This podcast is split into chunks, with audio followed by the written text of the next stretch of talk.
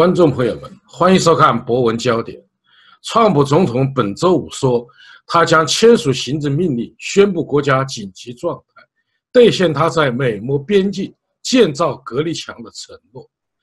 白宫新闻发言人桑德斯证实，川普啊已经签署了该项行政命令。参众两院本周四通过了一项两党议员支持的边境安全法案，向联邦政府拨款。从而避免政府再次关闭。民主党此前已对宣布国家紧急状态提出了强烈抗议，指责川普总统滥用总统权力。就此事件，我们连线专访自由至上主义学者夏以良教授。下面有请夏教授。呃，夏教授，您如何评价川普总统宣布国家紧急状态这一事件？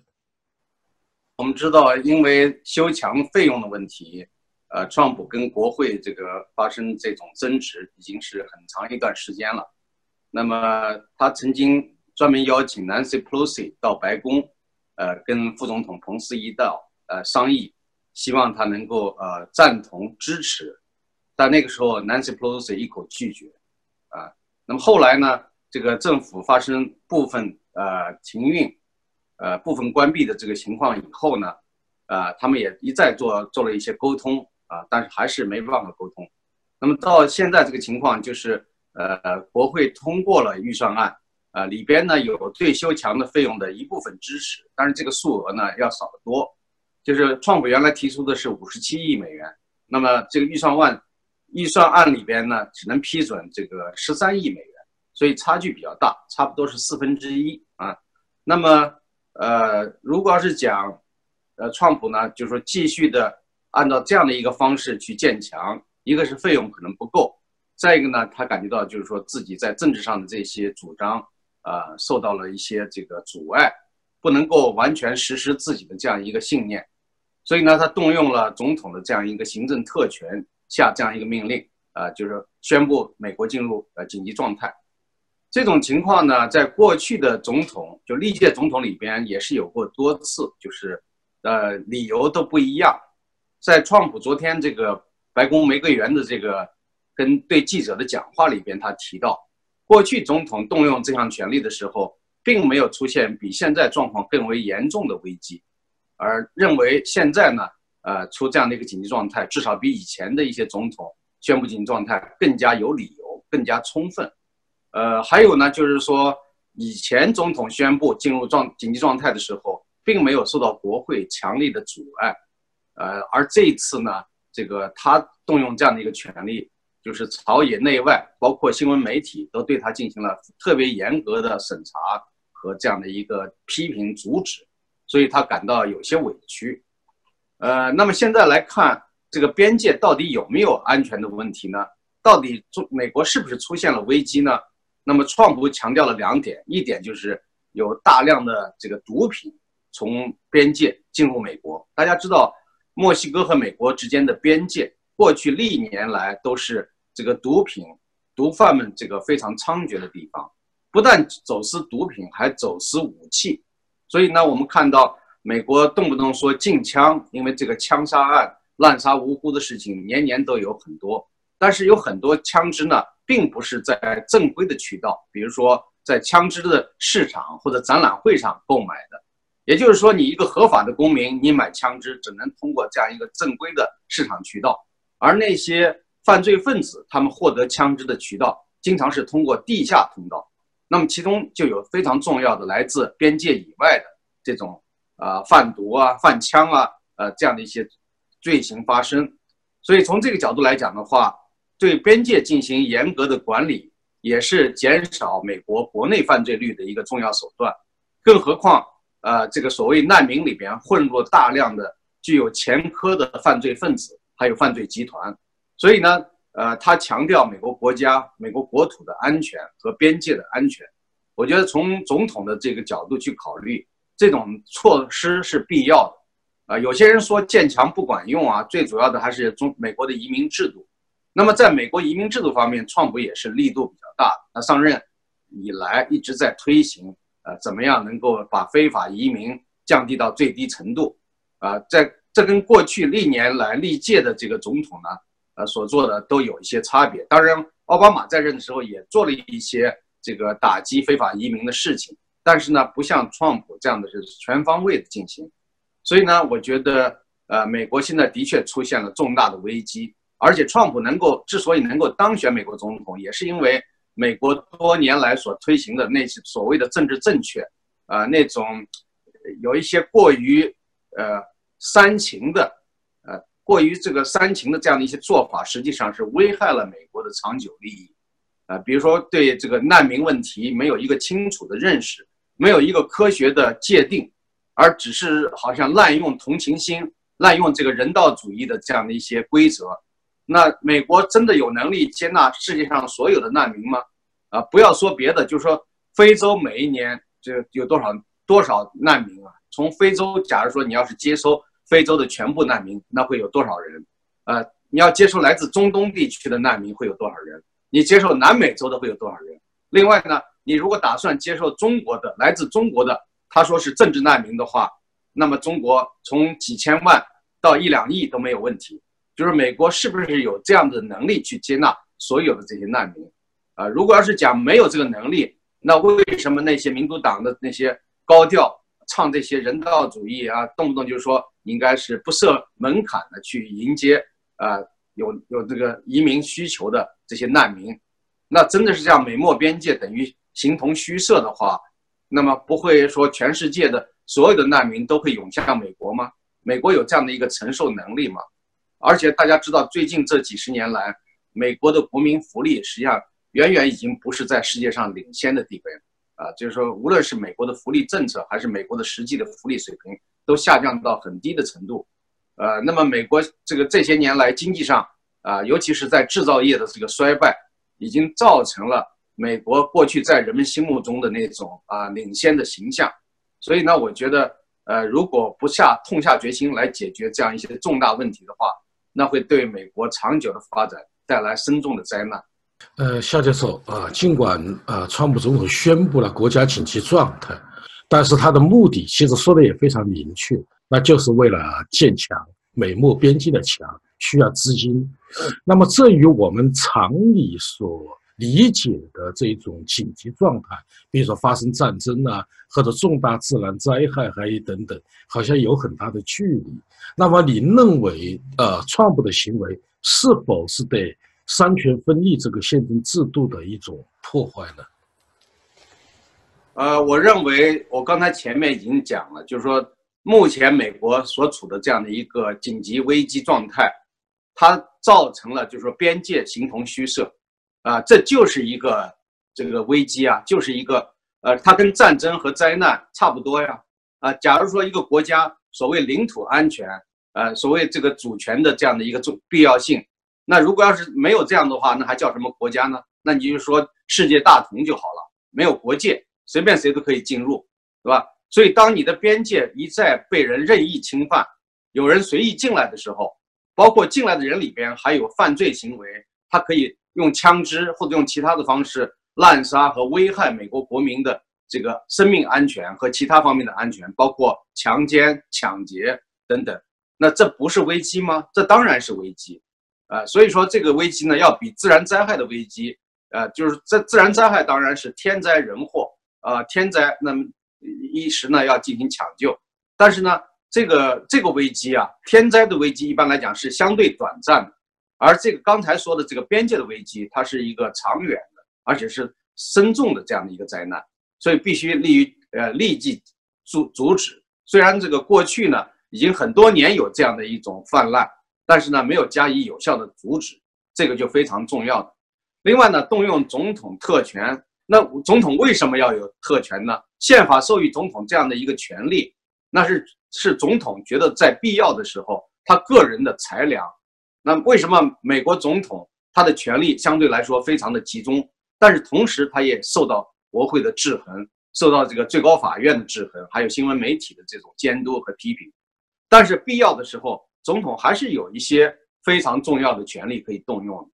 所以我觉得，这个如果大家觉得总统滥用权力，那可以通过正常的这个程序，美国三权分立的这种啊制衡的这种机会和权利，比如通过法院上诉啊，这个起诉美国总统，然后呢，总统也可以上诉在巡回法院、上诉法院，最后到最高法院进行裁决。所以呢，我觉得这些呃都是有待于很，因为川普也自己内心很清楚，他这样做当然不是为了他个人和家族，而他这样做的话，有可能给自己带来很大的麻烦啊。如果在法院裁决对他个人不利的话，他个人有可能将来也受到很大的损害。所以说，他既然有勇气来进行这样的担当，那么我们觉得是非常有意义的一个举措。而且，这个最高法院现在好像已经做出了一个决定，就是准备在大选的时候，就二零二零总统大选的时候呢，要做出一个呃增加一个普选的，就是呃，一一般来讲呢，就是大家在选举的时候可以增加一个问题，增加这个问题的话，就是让美国的选民来决定总统呢是不是这个。滥用权力了啊，是不是应该做出这样一项修墙的决定？这个到时候呢，增加这个选项之后，公民可以用自己的投票权来做出裁决。我相信这个呢，是在最高法院做出裁决之前获得民意的一个重要的方式啊。这样的做呢是非常有意义、有价值的。呃，夏律师，关于非法移民呢，啊，这个事啊，就是从 两面看啊。第一方面呢，的确是个大难题。因为好像各界呃美国总统都受受到这个问题的困扰，呃，第二个来看呢，实际上也有很多人追求一种他们的美国梦，呃，希望摆脱自己国家的专制统治，来到美国，呃，实现他们的理想。但是美国毕竟不是联合国，它也是一个国家，所以这个矛盾呃始终处理起来都非常艰难。您认为是否有比？建强和更好的一种，呃，我们说更智慧或者说的一种方法来解决这个矛盾吗？我觉得建强在目前来说是最有最有效的方法。呃，为什么讲是最有效的方法呢？因为我们知道你要申请移民到美国来，有很多合法的通道。啊，你比如说你说你是受到政治迫害，你可以申请政治避难，但是要拿出证据来。而且呢，要经过一定的时间，走一定的程序，而边界如果不设防的话，那就意味着什么人都可以进来，啊，那就不需要美国国家这个相关的机构进行核查，啊，那就是说真正的人类的共同的敌人，一些这个穷凶恶极的杀人犯、强奸犯、呃抢劫犯，就是那些干那些伤天害理的人都可以大摇大摆的进入美国，这个当然这种做法显然。不光是对美国，我觉得对任何一个国家来讲都是不能被容忍，啊，那为什么要有国界呢？为什么要有边界的这个呃边防部队或者边防的警察呢？如果要是真的大家觉得不必要的话，那以后大家所有的国家都撤出边界，是吧？不是美国这一个国家，你能不能就是谴责美国这样不人道的这些国家，自己能不能做到？你比如中国，中国能不能把边防部队全部取消？想进入中国的人随便进，那么朝鲜那边？有大量的想这个逃到中国的这些难民，你如果要是讲中国要是真的有这种同情心、人道主义的话，就应该撤除啊，包括蒙古啊，蒙古边界也可以撤开，还有其他的俄罗斯那边的边界全部撤开。俄罗斯有些人可能也愿意跑到中国来，那么就大家都可以这样做啊？为什么你用不同的标准呢？对吧？所以我觉得这个不是说美国不允许移民啊，就是说美国就是美国是世界上移民最宽松的国家了。那么就是说，他允许你通过正当的途径去申请，而且对很多这个战争产生的那种难民，也是尽了最大的可能去援救。包括当年大家还记得越南，这个当时越南排华，呃，这个出现了大量的呃华裔的越南难民，那在香港、在欧洲和美国、加拿大都收容了大量的越南难民。那么后来呢，每次中东战争啊，或者其他地方的局部。出现重大的灾难和战争的时候，美国也都是敞开大门啊，尽量的去吸收这些难民。但是不管怎么说，它还是要有一个最必要的、最基本的条件和底线，要筛选，要审审核，不能让那些这个乌合之众，不能让那些犯罪分子趁机而入。这一点是非常明确的。所以有的人讲啊，美国的移民政策不能不人道，不能不救援啊，那你找出世界上还有比美国更人道？啊，这个在各个历史时期给予最大宽容和救助的国家吗？你举几个，对吧？所以说，这个美国的做法影响了世界。呃，美国以美国为首的西方国家每次都是这个当世界出现重大灾难，需要接受大量难民的时候，他们都是走在前面的。欧洲现在也做了，过去欧洲做的远远没有美国好，但是现在欧洲在有些方面甚至超越了美国。啊，但是呢，你大家看到了欧洲难民所带来的各种灾难和社会危机，这些社会危机呢，就是由于欧洲有一些这个白左啊，这个白左是大家都约定俗成的现在一个说法，就是呃白色肤色的这个过去被称为是呃上等人啊，就是最早移民的这些人啊，比如说在美国是这个白种人。那么在欧洲呢，欧洲人本身就是白种人，那么他们呢，一个左派的一些理论啊，这些言论超越了一个起码的尺度，啊，就是说他们经常会滥用同情心、滥用人道主义的这种呃原则，去帮助一些不应该帮助的人，呃，那么就是说我们看到，呃，在欧洲的大量的非法难民进入之后，啊，他们不断的进行犯罪的行为，有些人好吃懒做，啊，不去工作。长期的依赖政府的福利，还有一个案例，大家还记得吧？就前几年有一位十七岁的少年，呃，他这个是难民，被这个德国收留，然后呢，他所有的上学的费用、生活的费用都来自这个德国给他的帮助福利，但最后他开枪杀这个呃很多的这个居民的时候，他还恨德国，他这个恨仇恨不知道从何而来。那如果要讲德国一开始就没有收留的话，没有收留他，没有救援他的话，或许可能是一个更好的结果。所以呢，这种仇恨，当他被收留了以后，他还觉得不满足，他要跟那些其他的人富人去比较，他觉得他应该跟富人一样过上好的那种奢华的生活，啊，但是呢，他又没有为这个国家创造财富，他又没有这个真正的去朝这个，呃，方方朝那个更高的目标方向去努力，通过个人的目标努力来实现。他的梦想，所以这些做法呢，呃，我觉得现在就是说，其实所谓白左所崇尚的一些东西，跟当年马克思主义所鼓噪的那些东西是差不多的，啊，所以现在呢，这个我就觉得这个人类社会啊，真的是，呃，上帝可能是睡着了，啊，我这个讲的话，原谅我的不敬啊，上帝睡的时间太睡着的时间太久了，啊，上帝总的是不去管这样的一些事情。这个二十世纪已经人类社会遭受了社会主义、共产主义妖魔的毒害、灾难性的影响，到今天都没有消除。那么二十一世纪现在又让马克思主义的社会主义的一些左倾思潮死灰复燃，现在又危害欧洲、危害美国、危害加拿大。如果这样的话，人类这个本来赖以生存的这样的一个宝贵的呃自由价值、宪政民主法治的这样的一个地方，也会受到侵害。那么人类还有多大的希望吗？对吧？二十世纪人类遭受了多么惨重的这个灾难和损失，二十一世纪现在这个灾难和损失并没有完全消除，难道还需要增加这样的灾难和损失吗？呃，肖教授，您刚才在谈到美国移民政策的时候啊，您曾经说过，世界上是否还有一个国家比美国更人道？这就让我想起了一个事往事，也就是八九六四以后啊，呃，我记得是布什总统曾经给。凡是愿意留在美国的学生，中国学生都发了绿卡，叫六四绿卡。我不知道有多少，有的说有十万，有的说可能少一点。但是我感觉到很奇怪的是，这些人大多数都远离了，呃，为中国民主自由所呼求的这个，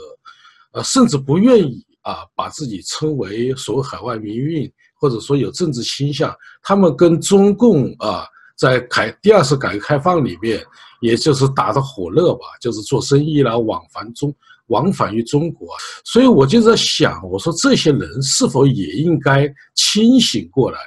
是为什么得到的绿卡？为什么您啊，你们现在对中国这种民主事业漠不关心？我们不说十万，哪怕就一万人，也会改变中国啊海外目前的状态。您的看法是什么？首先，当时呢，布什下令的时候说，这个凡是，呃，一九九零年四月，呃，四月十五日还是四月十二日，我记不太清楚了啊，四月十一日大概是在那之前进入到美国境内的人都有资格居留，啊，就是那实际上不仅是中国的留学生，还包括学者或者是其他人士，只要你愿意留在美国的啊，在那日期之前进入的话，啊，居留的话都可以。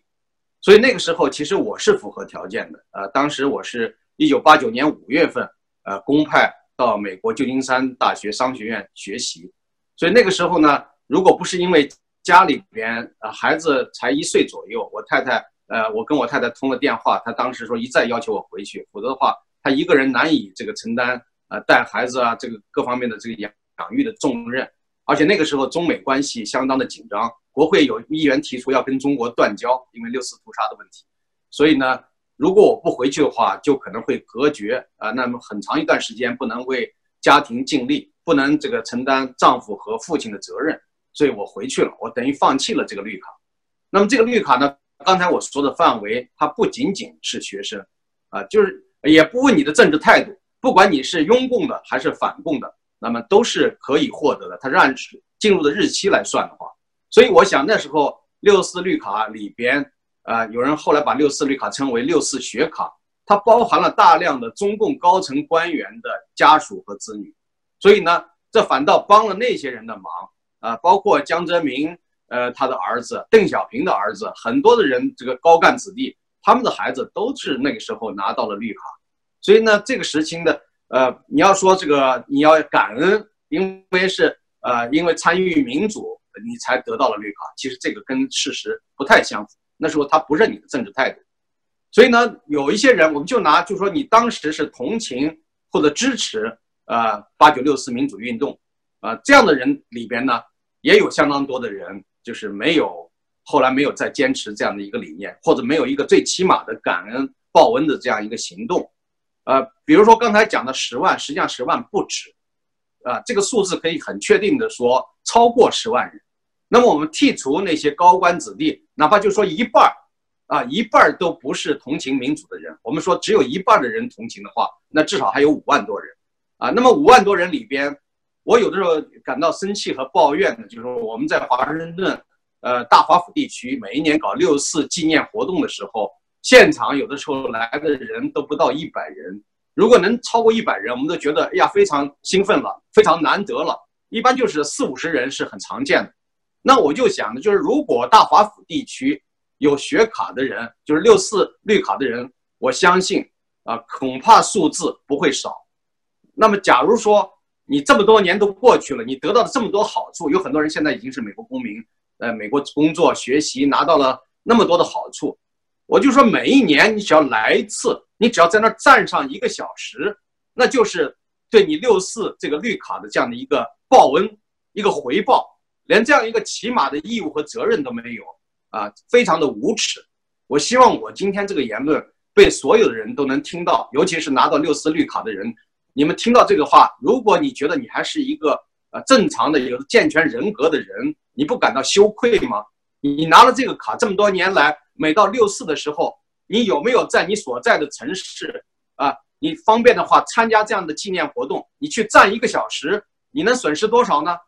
啊，你还是个人吗？你白披了一张人皮，是吧？所以我就是说，如果你有什么特殊的困难，那大家可以理解，可以谅解你。但如果你没有其他的困难，啊，今年是这个六四发生三十周年，就是屠杀三十周年这样的一个特别的纪念的日子。如果这个时候啊，如果这个凡是所有拿到这个六四学卡的人，不管你的政治态度如何，至少你是沾了光、占了便宜。那么这样的人，哪怕你是中共高层领导人的家属和子女，啊，你要还是个人，你还披着一张人皮，我希望你今年。六月四号，你到那个不管哪个地方的纪念活动，你去参加啊，一个小时以上，那你还算个人，是吧？我今天就是说这样一句话，我不知道能不能呃对他们有所影响。也许他早就不是人了，他根本不在乎你说什么。但是我希望还有点这个人性的人啊，今年啊六月四号或者六四前后，你去参加一次这样的纪念活动。如果你过去几十年你都没有怎么参加的话，你今年参加一次，你要对得起人。对得起人格，对得起人性。夏教授有几个时事热点呢，想请您点评一下。第一个呢，我们谈谈中美贸易战。啊，我们也知道，习近平接待了这个美方的代表团的成员。啊，川普呢似乎口气啊也比较放松，他说了九十天啊，如果达不成协议，还有可能延期。对这个事件，您的看法是什么？呃，我觉得这个过去已经给了九十天的宽限期。如果到九十天还没有兑现一些呃相关的承诺，或者没有积极的向前推进，呃，进行美国方面所提呃特别希望达到的这种结构性改革的目标，那就说明中方没有诚意。啊，无论你再给个六十天的宽限期，还是给半年，还是给一年，都毫无用处。大家还记得，二零零一年中国就加入了 WTO，那个时候所做出的承诺，当时也给了五年的宽限期。现在十八年都过去了，如果还没有实现、没有兑现，那是完全没有诚意的。呃，所以呢，中共的承诺，大家想一想，一九四九年以前，毛泽东曾经在延安的时候就提出，啊，要学习美国，要把罗斯福所提出的四大自由贯彻在中国未来的这个新中国的建设之中。啊，所谓新中国新在哪里？当然就是要在民主方面走出大的一步，要效仿美国。这是一九四二年、四三年，毛泽东、刘少奇、周恩来他们都说过的东西，可是到今天呢都没有兑现，啊，所以中共的承诺没有什么价值和意义，呃，延期呢没有什么实际的价值。那么从 Trump 这个角度来讲，其实他现在非常渴望能够得到一点好消息，他知道中国不是容易对付的，朝鲜也不是容易对付的，但是为什么他跟中国接触和朝鲜接触的时候，他总要夸大其词，总要把自己的成果说的？那么令人乐观，实际上他就是恰恰内心有一种悲观的态度。他知道跟这两个国家打交道，基本上得不到什么他想要的东西。但是越是这样，他越急迫的希望能够有一些好消息，来这个向国内的一些反对者交代，向支持他的选民交代。所以我觉得现在创普其实内心啊越来越想尽快的得到来自中国的好消息。但是我我相信他的这个希望还要再次的落空。因为我们知道，原来在谈到结构性改革的时候，啊，美国方面其实提出了八点内容。我在几次视频和接受采访的时候都谈到过。那八点内容里边还包括，呃，非常重要的一点就是互联网进入的自由，也就是说，中国老百姓应该不受翻墙的阻碍，不受防火墙的阻碍，应该能够自由的连上互国际互联网，而不是只上呃国内的这个局域网。呃，还有呢，就是。对劳工权益的切实保障，应该允许中国老百姓啊，中国的劳工者成立独立的工会，因为中国现有的工会是，呃，应该说是一个形同虚设的摆设，是呃，基本上是和中共统治联系在一起的，它不能真正代表工人的利益，它所做的功能实际上就是跟这个资方合在一起来欺负劳方，啊，这个是非常滑稽的，应该。工会是站在劳方，而不是站在资方。但是在中国，你往往看到企业开会的时候，啊，党政工团的领导，他那就是在企业的资方那个那一边坐，而劳工这边却没有专业人员，没有真正有力的人来为他们代理，为他们他们的权益说话。我曾经在二差不多二十年前就呼吁过，我说中国呢需要有一批专家学者和业内人士。来作为劳工权益的代言人，比如说维权的律师，比如说这个法学专家啊、经济学家、劳工问题谈判专家、心理学家等等，他们为工会服务啊。那么工会在西方呃是有强大的议价力量，而且工会呢也是有呃不但有一谈判力量，而且工会呢它有专业能力，也有一定的经费，因为它所缴纳会费嘛，所以呢工会也是有钱的。所以工会能够聘得起一些人来为劳工的权益呃发声，那么在中国呢，其实劳工是非常呃没有得到保护的弱者，啊，不要说这个呃工人没有受到有效的保障，还有农民呢，几亿农民也没有农会。我记得杜润生先生呃，在一九不是一九二零零三年呃。到零五年之间都经常说一些话，尤其是我记得是二零零五年有一次，二零零五年三月份西山会议，那是一个小范围的会议上，呃，大概只有三十多人，有政府高官也有学者。当时呢，杜润生先生说，他说小平在世的时候曾经向他交代过两件事儿，啊，这个也是，呃，八九六四之前发生的。当时呢，杜润生说。呃，现在有很多呢提议，很多人提议，就是说能不能恢复农会，啊，因为在过去啊，这个所谓民主革命时期，啊，中共曾经领导农会，呃，争取权益，反抗压迫，对吧？那现在呢，很多农民觉得，如果要是有农会，为他们进行这个权益的保护，类似于工人受工会的这种保护啊，能不能建立农会？还有呢，第二个问题就是说，能不能把土地真正的赋予私有产权，分给农民？这两个问题呢，邓小平并没有断然拒绝，而是说，你们可以先试点，啊，看几年再说，啊，而且当时邓小平说，啊，看三年再说。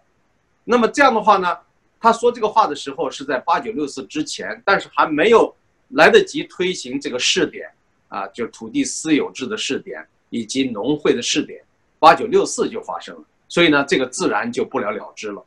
所以杜润生先生当时在会上啊语重心长地对我们说：“说你们这些年富力强的同志，要把这些啊这个邓小平当时的这种说法要呃广泛的传播，然后呢以后啊再找机会啊确实把这个落实下来，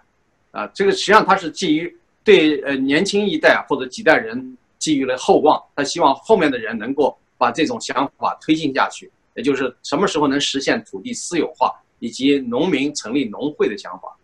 那么我现在讲这个问题，就是说，呃，在这个八点内容里边，啊，刚才提到了这个互联网自由和建立工会的独立工会的必要性，还有呢，提到了对这个国有企业应该取消补贴和特殊优惠政策，对民营企业应当给民营企业的财产予以呃充分的保护，还有对。民营企业家个人给予充分的自由啊，他的权益应该得到保护，同时呢，能够有这个个人啊行动的自由啊和其他方面的自由，这一点呢，我觉得是非常难得的。但是最近我们看到，最近这两次谈判里边，无论是这个私下泄露的内容，还是公开场合的报道，都没有再提及这些最重要的方面，也就是结构性改革的，在我看来是一些核心的内容。啊，那么我们再联系这个习近平最近一段时间的讲话，他多次就是强调了一点，就是说啊，该改的已经改了啊，或者我们一定会改，但是不该改的我们不不能改，坚决不改。那么不能改的部分是哪一些呢？当然是触及到啊，他认为是执政有可能威胁到执政的呃这种地位的这样的一些措施，包括互联网自由，他是绝对不愿意做的。还有呢，就是。建立独立的工会也是他绝对不愿意做的。另外呢，像这个保护劳工者权益，呃，保护这个民营企业家的财产和人身自由，这一点恐怕他也做不到，或者也不敢做。呃，那么对国有企业取消补贴，这个倒在商讨之中。所以这次谈判可能最大的进展和好处就是中方松口说，对国有企业的补贴问题，他们正在考虑如何取消或者减少。那么这一点，那么川普可能会把它夸大其词，说成是最大的一个成果。呃，现在说最近呢，呃，香港书商桂明海的女儿啊，曾经在她的呃方呃社交媒体上公布了一个事情，我们感到非常的吃惊，也就是他在一月份的时候，曾经瑞典的驻华大使叫林黛安邀请他到斯德哥尔摩去赴宴，说有两个中国商人会帮助他。解决他父亲的问题，但是他去了以后，呃，实际上就是林黛安和两个中国商人对他施压，要他不要啊，在公开的场合，呃，讨论他的父亲的事，或者为他父亲重获自由而呼吁。所以他把这个经历写出来了。目前林黛安已经啊被召回国，实际上已经被撤换了，正在呃调查他的问题。那么对于这一事件，您的看法是什么？呃，这个事件是我联想到了前不久加拿大的大使，呃，刚刚辞职的这样的，呃，应该说是被撤换了，被被撤换的这样一个事件。加拿大驻华大使居然替中国政府说话，替华为辩护，呃，还有做了其他的事情。那么刚才说的这个瑞典驻华大使也做了类似的事情，至少是配合了中共官方对桂明海的女儿进行威胁利诱，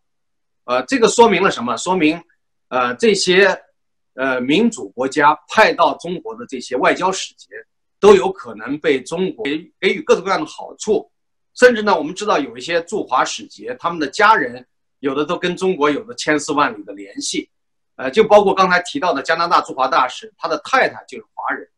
所以呢，这个这个方面呢，呃，我想这是一个典型的案例。那么今后这样的情况可能会更多。所有这个西方民主国家驻中国的外交使节，包括其他的驻外人员，呃，那些大公司驻驻华代表，可能都要提高警惕，因为呢，中国政府为了达到一些目标啊，做做成一些事情的话，他们不惜代价，他们会给予各种各样的好处，来这个呃诱惑这样的一些人，让他们丧失自己的这样的一个价值判断，所以这个是非常呃令人。惋额叹息的啊，就是说，同时呢，也是感到啊，非常的怎么讲震惊吧？我觉得是，因为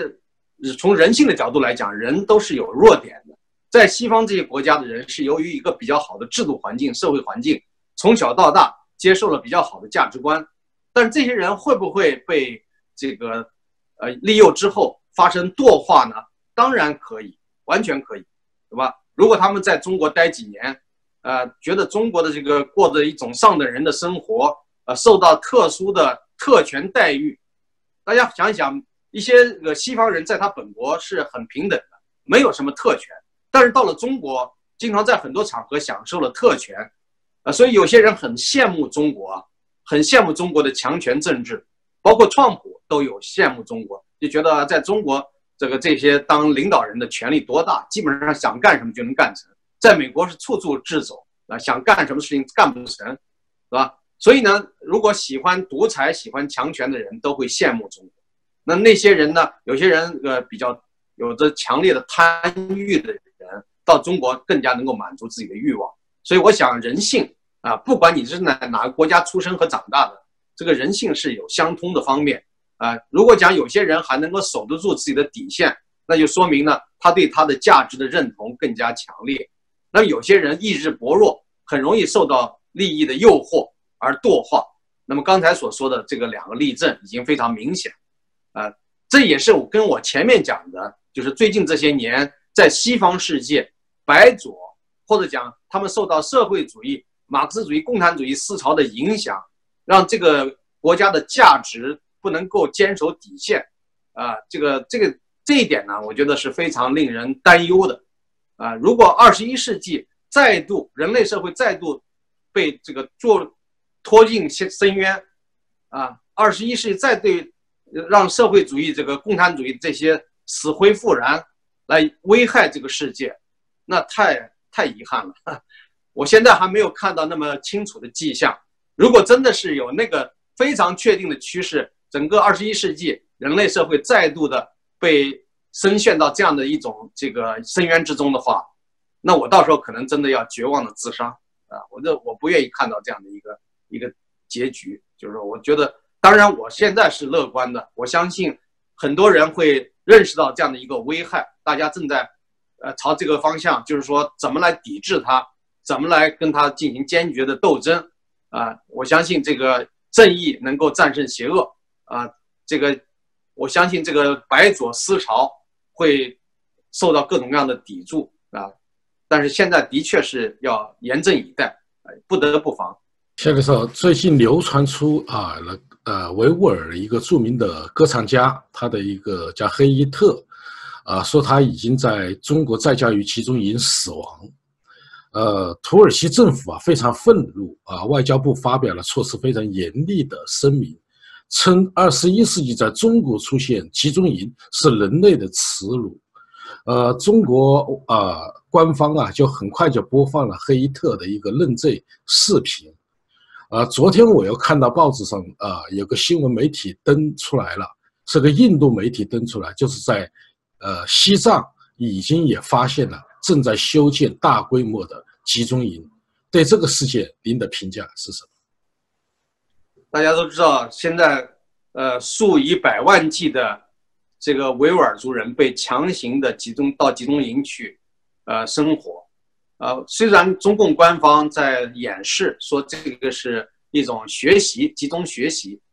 但是学习应该是自愿的，怎么能强迫人家这个拖家带口集中到一个地方去学习呢？啊，而且学习呢也应该是按照正常的规律，人家不要集中。在一起来学习，人家是分散的，在正常的生活范畴里边去学习，而且也不是光学你这一样东西，对吧？那这种做法呢，就是像过去什么五七干校啦、文化大革命的时候那种呃对这些知识分子啊，所谓呃反革命进行这个集中改造的那样的一个做法，这种做法本身就是一种反人道的、非人性的做法，是反文明、反进步的。所以呢，不论他们用什么样的手段来掩饰，都掩盖不了这样一个迫害维吾尔族人的这样的一个实质。所以呢，呃，在二十一世纪的今天，我相信全世界有文明底线的国家都应该鄙视，都应该声讨这样的一个做法。呃，另外呢，就是说，这个人们的宗教自由、信仰自由，不是你可以呃通过威胁利诱来加以改变的。啊，当然我们知道每一个族裔里边也都还有一些跟中共合作的，啊，被称为那个民族的叛徒的一些人，无论是维吾尔族人还是藏族人。还是蒙古族人，所以很多的少数民族都有他们啊利益代言人。呃，这个利益代言人并不是呃由他们那些老百姓选出来的，而是中共官方指定。啊，说你是哪个方面的代表，你就是。所以呢，你看少数民族地区都有中共指定的那个少数民族的呃官方代言人，但实际上呢，呃，这个民族的很多的老百姓，应该说绝大多数的老百姓，并不从心里边认同。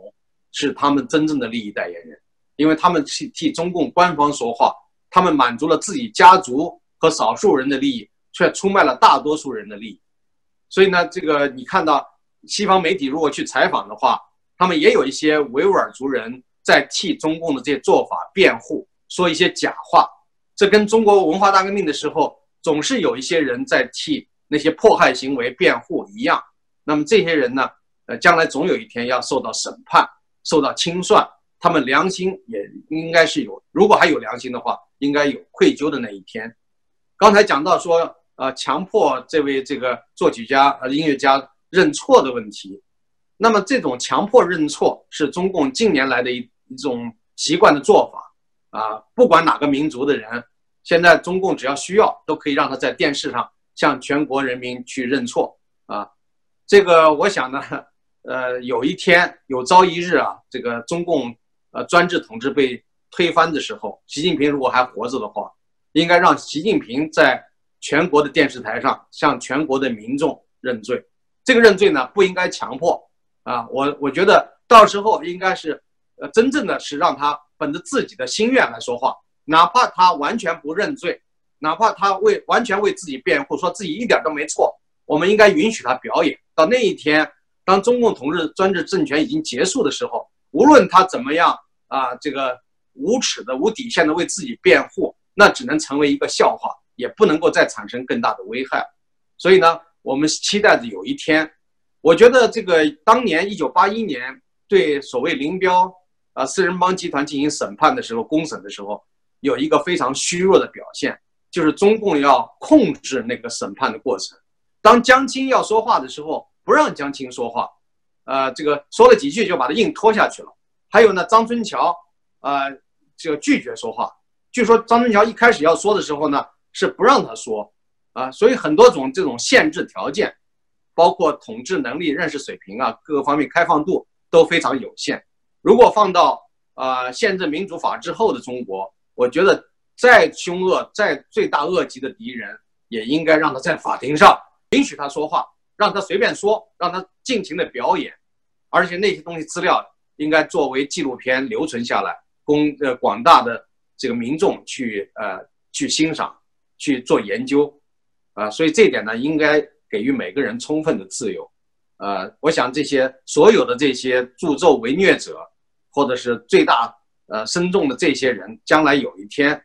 啊，在民主制度下，要给他们一个充分表达的机会。哪怕他们胡说八道，啊，就要把他们胡说八道、没有人的底线的这些表演全部录制下来，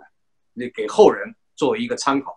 肖教授，我觉得您的愿望啊，应该可以看得见啊，因为这些独裁者，包括啊已经去世的像毛泽东啊等等啊，都会受到历史的审判。呃，我这里呃向您提的最后一个问题是有关啊中共党内自由派代表人物李锐先生。啊，这个不幸去世了，啊，享年一百零一岁。对于李锐先生的去世，您有什么评价没有？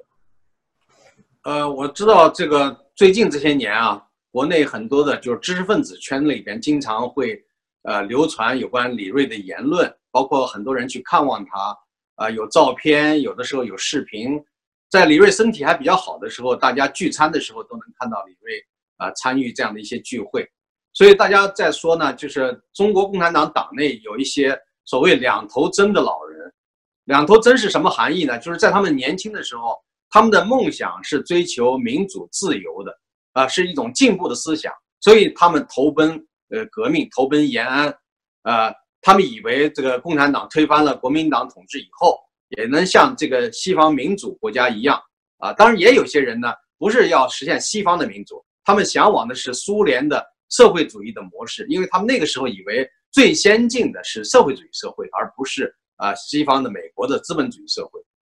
那么到了老了以后，才发现自己呢，这么多年有很多的这个梦想破灭了，然后呢，实际上是上当受骗啊。共产党搞的是一套专制，甚至灭绝人性的这样的一个做法，当然是不得人心，他们深受其害。所以这些人到晚年都有反思，但是呢，他们又有一个新的梦想，希望呢，能够在党内呃做出一些努力，来改变一些人们的想法。然后使得中国能够走向一条正轨，尤其是改革开放以后，他们有了新的希望，觉得按照这个改革的方向，先搞经济体制改革，然后再搞政治体制改革，中国逐步也能走向进步的文明的道路。